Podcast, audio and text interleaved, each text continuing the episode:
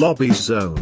Amplio espacio, con rincones reconfortantes para que te relajes y dejes fluir lo mejor que tengas. Sentite como en casa.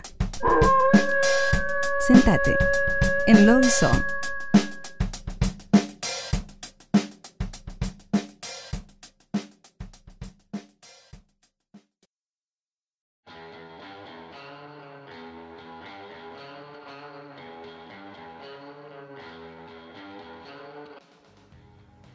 Bienvenidos a otro podcast de Nuevos pero Rotos, otra edición especial porque estamos en, en, una entrevista internacional, así que tenemos el honor y el gusto de darle la bienvenida a Úrsula Kemp. Bienvenida. Hola, qué gusto estar aquí con ustedes. Muchas gracias por la invitación. No, no, muchas gracias por, por ser parte de la familia de Nuevos pero Rotos este, contanos, Úrsula, ¿dónde estás y de dónde eres? Pues en México, desde acá los saludo a todos y un gusto desde acá estar. Estoy en Ciudad de México. Excelente, excelente. De ahí, de ahí la internacionalidad de nuestro programa, que hemos logrado este, en este podcast hacer, este, hacer algunas pocas entrevistas así internacionales de manera remota. Así que muchísimas gracias de nuevo por sumarte. Eh, un poco para, para, iniciar la conversación, quería preguntarte eh, cómo iniciaste como, como, proyecto musical, ¿Cuándo, cuándo comenzaste, ¿Qué, cómo es tu historia. Bueno, pues comencé, en, mi mente comencé desde niña, lo tuve claro, pero lo pude hacer realidad obviamente una vez que, que estudié la carrera eh, de composición Ah, y una vez que me gradué, empezar a hacer mis proyectos. Ahora, estoy cumpliendo este año 10 años ya con mi proyecto, con tres discos y, y pues ha sido un camino largo, muy bonito y, pues aquí estoy, ¿no? Continuando con, con mi música. Excelente. ¿Y, y cómo, cómo, definirías o con qué etiquetas, aunque a veces no nos gustan las etiquetas, pero eh, por, dónde, por dónde en el amplio mundo de la música te definirías? ¿En qué estilo? Ah, pues a ver, mm, yo creo que hago rock en su, digo, principalmente hago rock, pudiera ser que hago un rock mezclado con pop, pero como mezclo varias cosas en mi sonido, como tú dices, las etiquetas a veces no nos pueden, digamos, decir bien lo, lo, que uno está haciendo, pero pudiera ser rock alternativo, rock pop, yo qué sé, ¿no? no, está muy bien, está muy bien. ¿Y, y, y, cómo es tu proceso de, de, composición, básicamente? ¿Cómo, ¿Cómo encaras una composición nueva? Pues siempre, como yo soy pianista, siempre mis composiciones las hago en piano. Generalmente a mí lo que me funciona es hacer primero la música, y una vez que esté la música, aunque sea melódicamente, armónicamente, ya ponerle la letra. No me refiero a, hacer la música completa de instrumentación, sino, sino como digamos armónicamente y melódicamente la canción, después ponerle letra y ya que tiene la letra, pues me, meto a, hacer la instrumentación, ¿no? los arreglos y los instrumentos que vaya a llevar. Generalmente eso lo hago ya acompañada con, con mi equipo claro, claro. ¿Pero vos componés eh, individualmente o, colaborás en la composición? No, individualmente. Tengo por ahí, he grabado algunas canciones de otros autores, creo que son poquitas, como dos o tres, cuatro, no sé, pero, pero sí, generalmente las composiciones son mías. Qué bueno, qué bueno. ¿Y, vos trabajás como, como artista independiente o has, o has tenido este, interacciones con, con, sellos más grandes? ¿Cómo, cómo, cómo lo encarás? Bueno, no, ahora soy independiente. Alguna vez no firmé con el sello más grande, sin decir nombres, pero sí tuve una, una pues, ¿cómo, cómo, cómo lo podré decir? Una propuesta, ¿no? Hace algunos años, pero pues básicamente era una propuesta de pues digamos de finalmente no solamente usar, por decir así, mi, voz, mi, rostro, ¿no? Pero al final no iban a ser ni mis canciones ni mi propuesta, ah. entonces no, no lo firmé y he estado independiente. Claro que tengo un equipo de trabajo, pero sí soy independiente. Claro. ¿Y, cómo es la, postura independiente en, el, contexto de, Ciudad de México, en donde, donde te toca trabajar, digamos? ¿Cómo, ¿Cómo encara un artista independiente en esa, en esa ciudad? Pues por una parte hay más libertad, libertad de, expresión y de decisiones de, dónde ir a tocar o de qué tipo de música o de, o de, proyecto en general, audiovisual o lo que sea sacar, ¿no? O sea, hay más libertad, pero a la vez creo que obviamente hay menos oportunidades por el hecho de que a pesar de las redes sociales y de que se ha abierto muchísimo la, la exposición artística independiente, creo que de todas formas sigue habiendo, pues digamos, eh, ¿cómo, cómo, lo podré decir? O sea, al final creo que el control todavía lo tienen las, las grandes empresas, ¿no? Las grandes disqueras de la industria. Entonces es difícil, pero tiene su lado bueno, ¿no? Que sería la libertad. Claro, claro. Y, con, considerando que tenés un recorrido de, algunos años, eh, ¿cómo, viviste en estos años el, auge de las plataformas digitales como medio, hasta casi como medio foco, ¿no? medio focal de, cómo mostrar el, arte? ¿Cómo lo vivís vos? Pues para mí ha sido muy difícil porque, o, sea, yo soy de la generación de, del rock clásico, ¿no? O sea, yo crecí escuchando pues este, todavía bandas como los, no sé, por ejemplo, los Rolling Stones y los grandes clásicos, los Who, Led Zeppelin, todo esto. Y acá en México, pues había bandas con las que yo crecí así de rock, por ejemplo, puedo decir Caifanes, La Maldita Vecindad, Café Tacuba. Y de repente me tocó a mí justo cuando iniciaba de manera profesional, empezó a existir todo esto de, de las redes sociales y entonces pues me tocó ver el cambio, ¿no? y vivirlo ya en, carne propia. O sea, yo me había preparado aparentemente mi, toda mi vida para, la vieja escuela y en realidad me estaba tocando ya la nueva. Y híjole, pues, ¿qué te puedo decir? Es que es una espada de doble filo porque por un lado, como te comento, hay más oportunidad de mostrar el trabajo de los artistas, pero por otro lado también abre la puerta a que pues hay contenido de todo, ahora sí que híjole, no sé, es complicado. Claro, eh, eh, yo entiendo lo que decís porque por un lado, este, nosotros en, este podcast, en el programa de radio, trabajamos mucho entrevistando a artistas emergentes, ¿no? sobre todo independientes y emergentes.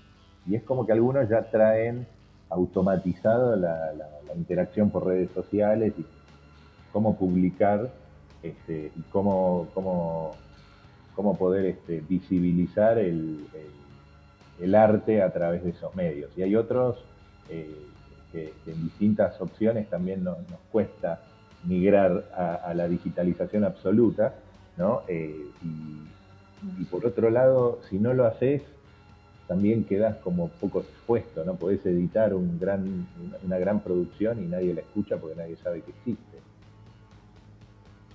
Sí, exactamente. Sí, es triste, o sea, tiene un lado triste el, hecho de no poder, bueno, sí, uno puede subir su trabajo, pero ¿qué alcance va a tener, no? Claro. claro. No, tal cual. Y, nosotros en, alguna otra oportunidad con, algunos otros artistas comentábamos eh, que a algunos les había afectado la forma de componer. ¿Vos notaste que en tu caso, en la forma en que, encarás una composición, el de, llegar más rápido al estribillo, por ejemplo, o el, de arrancar con un estribillo para el, para el tema de la inmediatez? No, yo he seguido con, como te digo, con, la, con la vieja escuela y que, que, además de, de, que es la vieja escuela, creo que es la correcta, o sea, es mi opinión. Yo creo que hay una forma de hacer las cosas y que hemos perdido como sociedad mundial, o sea, hemos perdido la capacidad de, atención, ¿no? De escuchar. O sea, ahora queremos todo rápido y, y, pasar en tres segundos un video y en cinco segundos otro y, ya no tenemos retención. Entonces, yo como estoy en contra de eso, no, yo, yo sigo... Mis canciones no tengo, algunas tendrán una forma clásica, como digo, con más comercial, pero, pero hay otras que no tienen este, la fórmula de, de, rápido, el coro y el precoro, y, o sea, no, no, yo, yo creo que yo hago lo que me nace. No, en, algunos casos nosotros notábamos también con, en algunas conversaciones el tema de los 30 segundos iniciales que son los que se usan en las historias de las redes sociales, en Instagram, en, Facebook, bueno, ahora TikTok, ¿no? Y toda la parte video con, canciones hechas rápidas, ¿no? A propósito para, para musicalizar cualquier cosa. Este, y, eso eh, en la época en la que había que editar material físico no, no se consideraba ni siquiera, no solamente clásico o no clásico, digamos, no se consideraba para nada. La canción era la canción, dictaba el arte, no, el, minuto, el, minuto los primeros 30 segundos para, para, para, para hacer el play, ¿no? Eh, es como que claro. Eh, a veces como que condiciona incluso el proceso artístico. Para, para, Lo vemos con ciertos artistas de algunos géneros que, que en, algunos, en algunos temas están muy popularizados, como puede ser la música latina más urbana, como el, trap, el reggaetón y cosas por el estilo. Eh, pero por otro lado también lo vemos en, el impacto en, el rock y el pop este, ayornándose, ¿no? Sí, totalmente. La verdad han cambiado mucho las, las formas de hacer una canción, pero pues bueno, híjole, en lo, en lo personal yo creo que no, que yo no, yo veo a la gente, al público que sigue escuchando las grandes propuestas, los grandes artistas de siempre, ¿no? O sea, por mucho auge que lo nuevo esté teniendo, yo no veo que, lo, de antes deje de gustar. Entonces, al final creo que... Es como que existe, pues no, sé, es eh, complicado. coexiste lo, clásico y lo ultra nuevo. En otras épocas era como que etapa superada, ¿no? Y pasás a la siguiente ola. Sí, totalmente, sí. sí. Bueno, la primera canción tuya que vamos a pasar se llama Tus huellas en el mar ¿Qué nos puedes contar de esta canción? Bueno, pues esa canción eh, de este nuevo disco que, saqué es una balada romántica. Y qué puedo decir que esta canción me, creo que me hizo crecer mucho musicalmente porque eh, estuve como experimentando nuevos sonidos y nuevas formas justo de hacer una canción. Aparte que es una historia que me toca eh, en mi vida personal muy profundamente y creo que pues no sé, yo a mí yo estoy muy muy estoy muy encariñada con esta canción, ¿no? Qué bueno, qué bueno. Bueno, una gran introducción, así que vamos a escuchar Úrsula Kemp con Tus huellas en el mar acá en el podcast de Nuevo Pero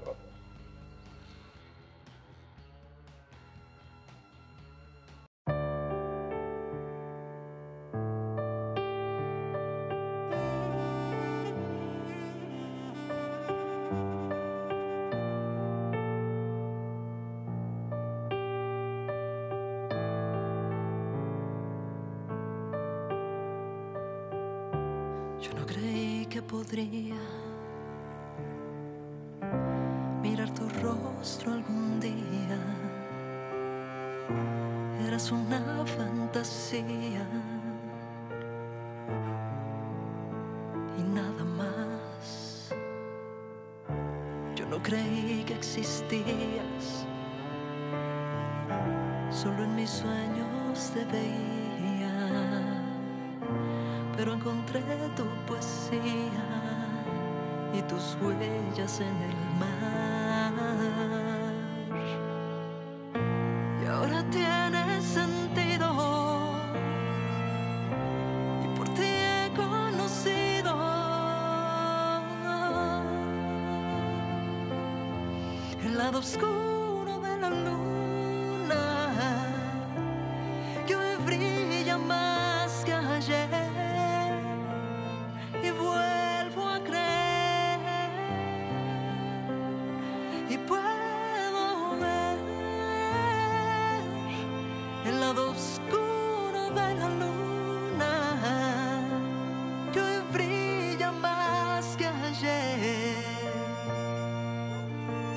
Ya no hay nada que temer.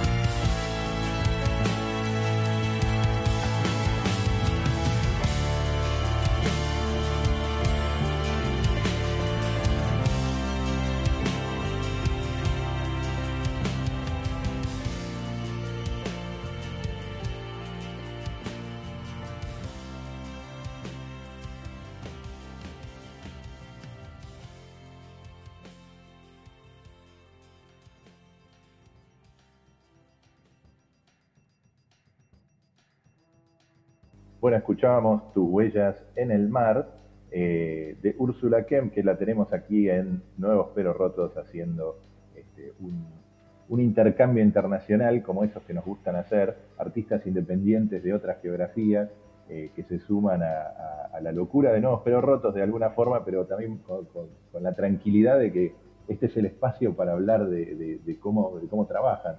Y, y contanos que a nivel ediciones eh, de, discos y de, de discos, de singles, ¿cómo, cómo venís este año?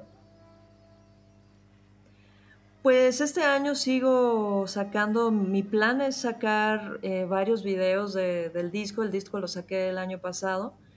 Y como bueno, ahora creo que los formatos cambiaron, que ahora ya, bueno, habrá gente que saca sencillos o álbums o EPs, o yo creo que ahora como hay más libertad, yo quise eh, jugar, digamos, con este álbum y he sacado hasta ahora dos videoclips, vam- vamos a ir por el tercero y justo mañana sacaré una, una muestra un poco de lo que hubo detrás del disco.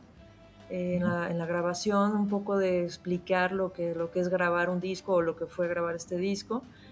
Y entonces, pues mi plan este año es continuar eh, con, con- con este disco sacando videos, hacer algunos, algunas cosas por ahí acústicas en vivo, en- en- en- me refiero a audiovisuales. Y claro, seguir tocando donde, donde haya la oportunidad. Y yo creo que sencillos, pues sí tengo canciones nuevas, pero ay, no, no sé con, con tanto material que hacer, si sacarlo ya este año o hasta el que sigue. Pero bueno, lo, lo estaré consultando con la almohada. Está muy bien, está muy bien. Claro, porque esa es otra de las libertades de- de- del artista independiente. Definís tu calendario de ediciones este, como, como, te, Sí. como te surja, básicamente. Sí, claro, de repente pues este, si estuviera a lo mejor con una disquera que tiene un calendario de estar sacando a lo mejor sencillos cada mes o incluso cada tres semanas o yo qué sé. Y bueno, creo que, que, que, es lo que le funcione a cada quien, ¿no? Y también depende del estado de ánimo de, de cada artista. De repente uno puede estar sacando sencillos y, y, así sentirse bien, ¿no? O sea, depende de lo que uno tenga que decir y el proyecto que traiga en mente. Claro. ¿Y, y cómo? Porque ahora en el, en el hemisferio norte, donde, están, eh, donde estás, eh, empieza el calor nuevamente y, y el, en el verano es donde empiezan a haber este, más, más este, festivales o, o, o, dónde te presentas normalmente en vivo. Sí, pues también pueden ser festivales o puede ser, por ejemplo, he estado en, en algunos eventos de, de, de, encaustas de lucha social. Claro. Eh, de repente, bueno, pues digo, no es algo muy bonito que digamos. Tristemente, a veces tenemos que levantar la voz por las cosas que están pasando. Yo lo hago por las cosas que pasan acá en México, me refiero las cosas pues injustas, ¿no? Eh, hemos... Eh, ay, no, eh, me, entristece hablar de esto, pero es que la verdad sí hay varias situaciones aquí en México todavía sin resolver, varias masacres que han habido y que siguen habiendo. Y entonces a, a, veces también voy a ese tipo de eventos en donde se recuerda o se sigue exigiendo respuestas, ¿no? Por, por desgracias de este tipo.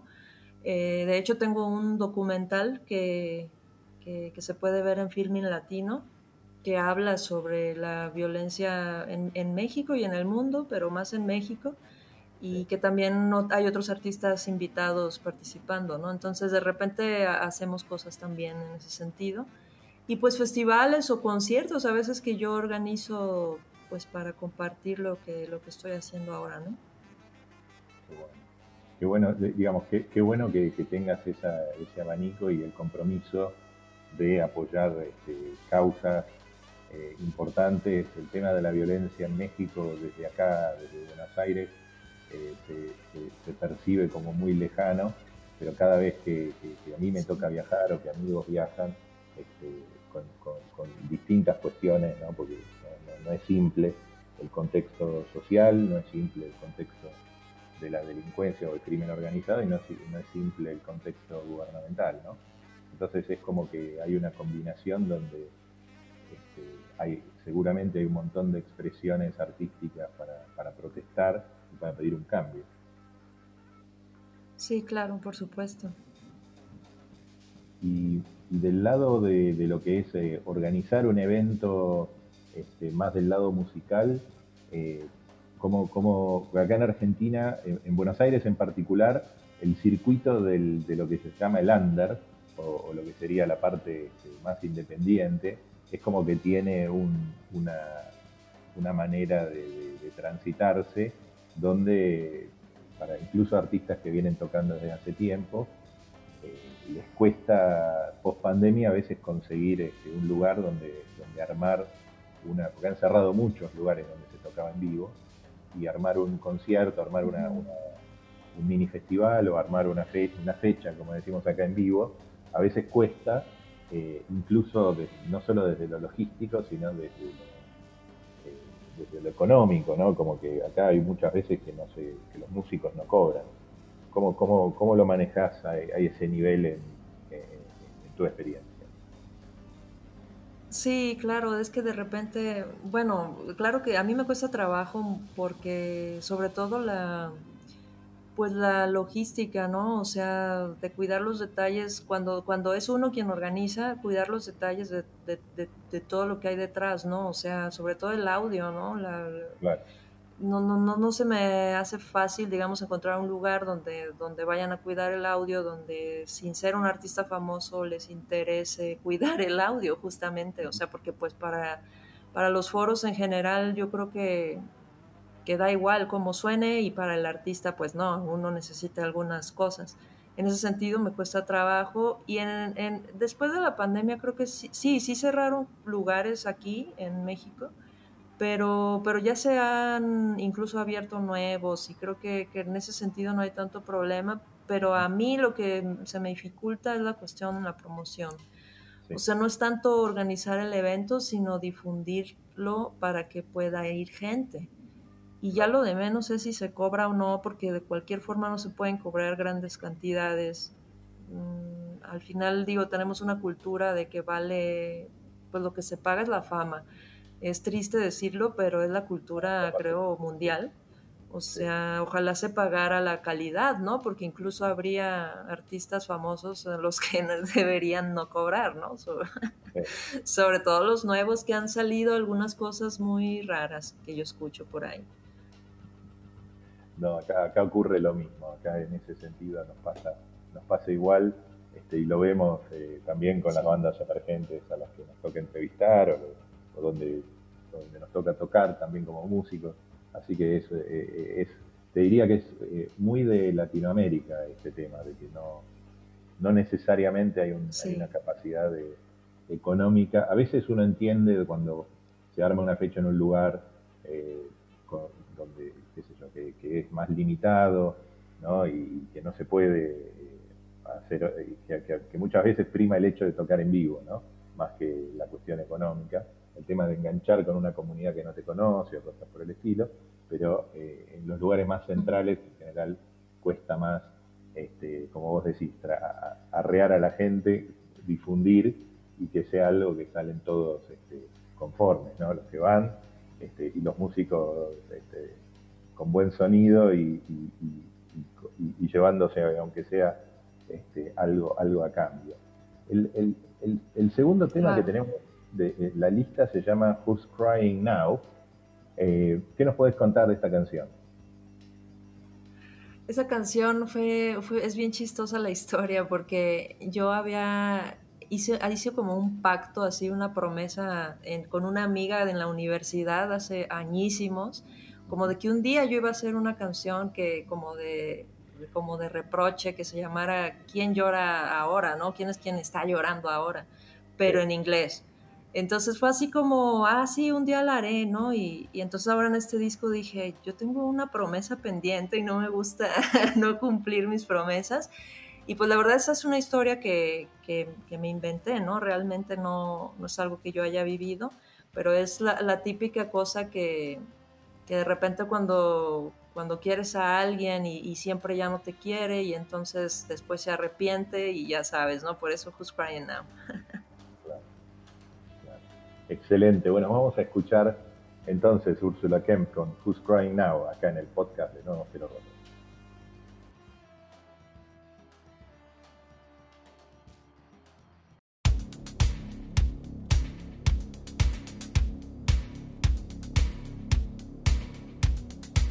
Here we go.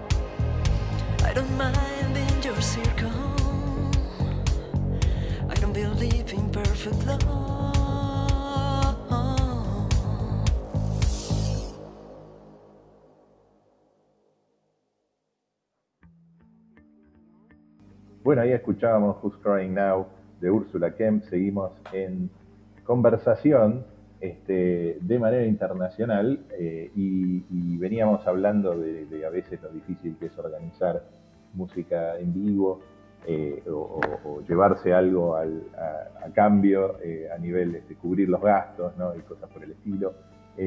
Pero te quería consultar con quiénes, si tenés recomendaciones de artistas con los que estás participando en, en vivo que deberíamos empezar a escuchar, o gente que te esté influenciando actualmente que te gustaría hacer algo en el futuro. ¿Cómo, cómo es la, la, la movida en Ciudad de México en este momento a nivel sonoro? ¿A quién tenemos que descubrir?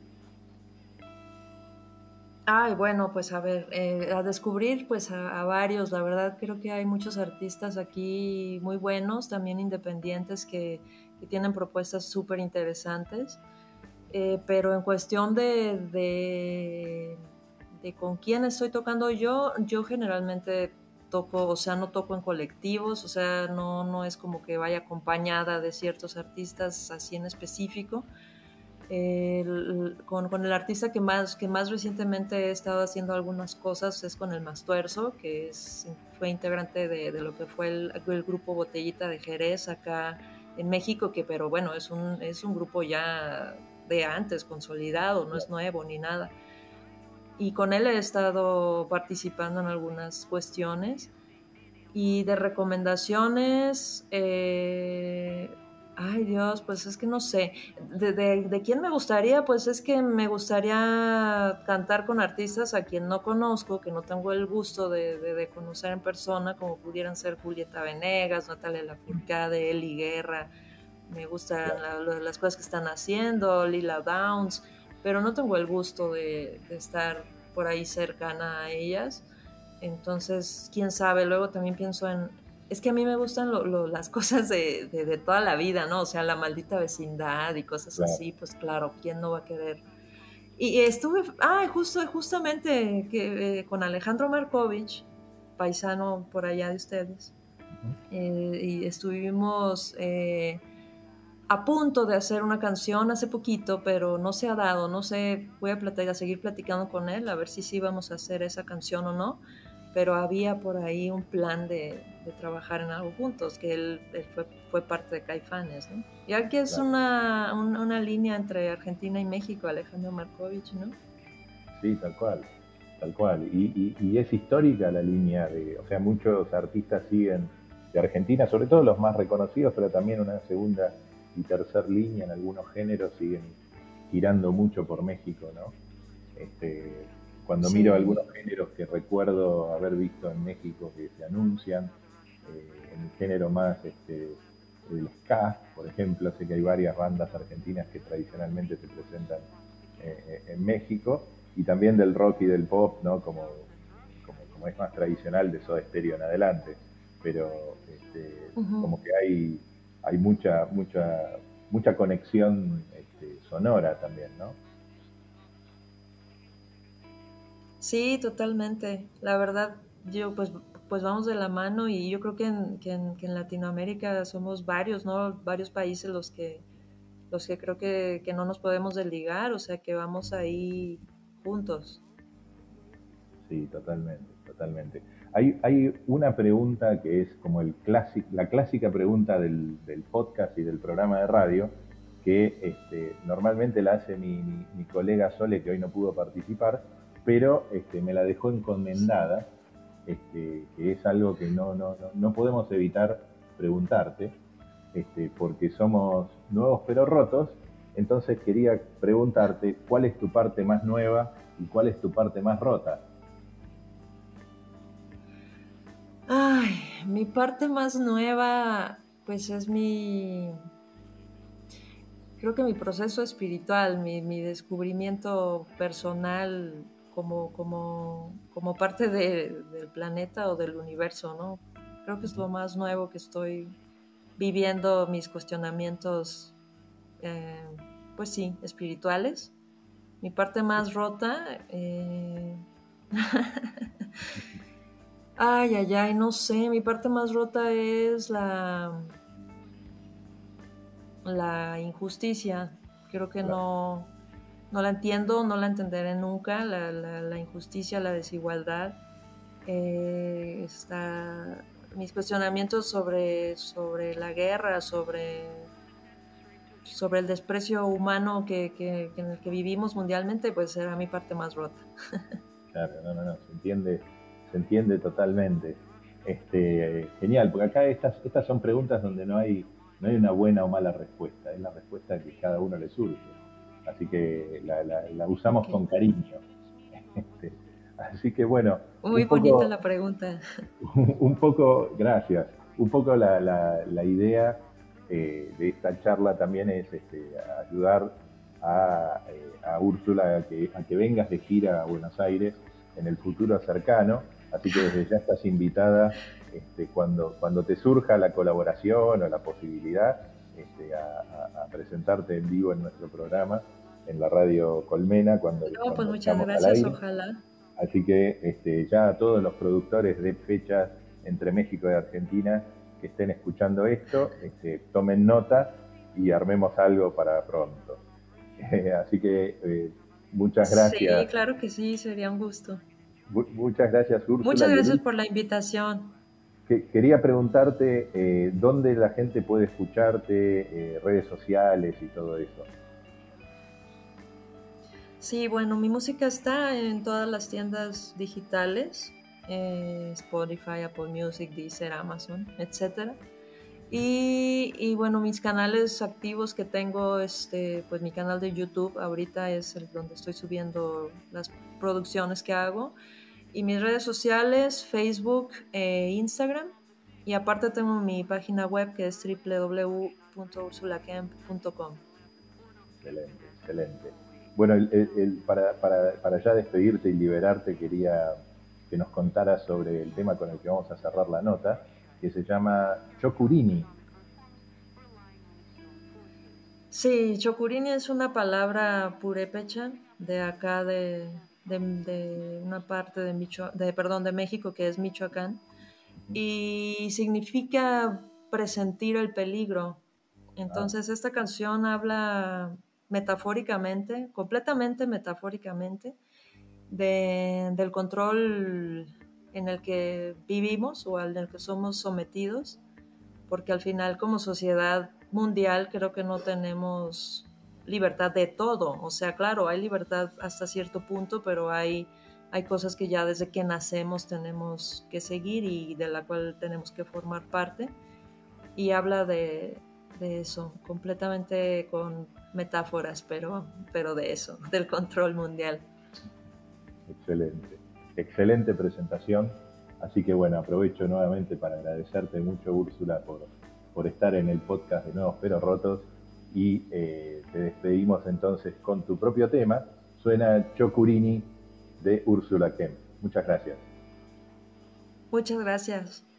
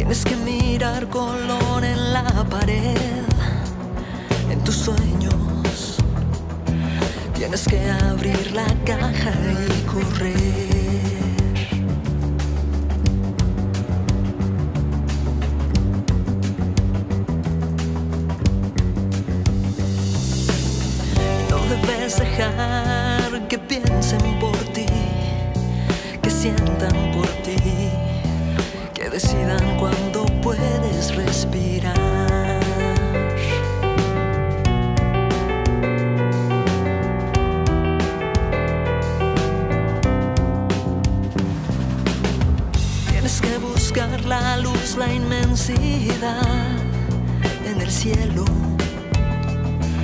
las huellas que dejan tus pasos. Tienes que luchar por las estrellas, por tus manos. Tú decides cómo quieres